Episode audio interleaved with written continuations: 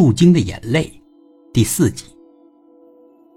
孟波的表情先是很惊讶，然后呢，他全身抖了一下，眼神就稳定下来。他牢牢的看着马丽丽：“你回去吧。”可孟波摇头：“不，我要陪着你。”马丽丽笑了：“陪我？你不是要回去陪唐慧吗？”唐慧。孟波似乎不再记得这个名字了。开始的几天，马丽丽是满心欢喜。孟波的眼里的确只有她，别的女生他看都不看。马丽丽让他干嘛他就干嘛，不离左右。在和唐慧的争夺战中，马丽丽是彻底的赢了。马丽丽风光了几天，可过了那几天，马丽丽就有些腻了。她嫌孟波啊太缠人了，什么时候都在她周围。她想跟闺蜜说几句悄悄话都不可以。以前呢，也有男生向马丽丽示好，虽然马丽丽当时呢只喜欢孟波，可有别的男生喜欢她，她还是蛮愉快的。现在啊，孟波是不离左右，就没有男生方便接近了。而且马丽丽发现，别的男生啊，也挺可爱的。比方说啊，杨勇。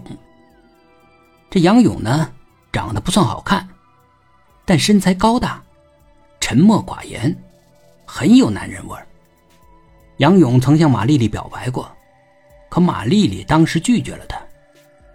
当时呢，他是没有看出来杨勇的好，眼里啊只有孟博。杨勇踢球的风格跟孟波完全不同，他没有孟波的灵巧活泼，但他勇敢刚毅。别有一番风味马丽丽是越来越喜欢杨勇了。她用眼神表达了她的感情，可是杨勇没什么反应。马丽丽决定啊，更主动一些。她支开孟波，约杨勇在教室后面的走廊见。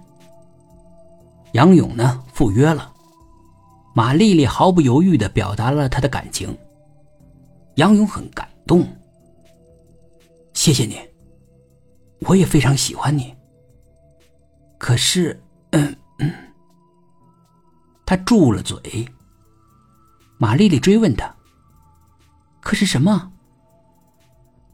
他指了指玛丽身后五米的一根柱子，没说什么。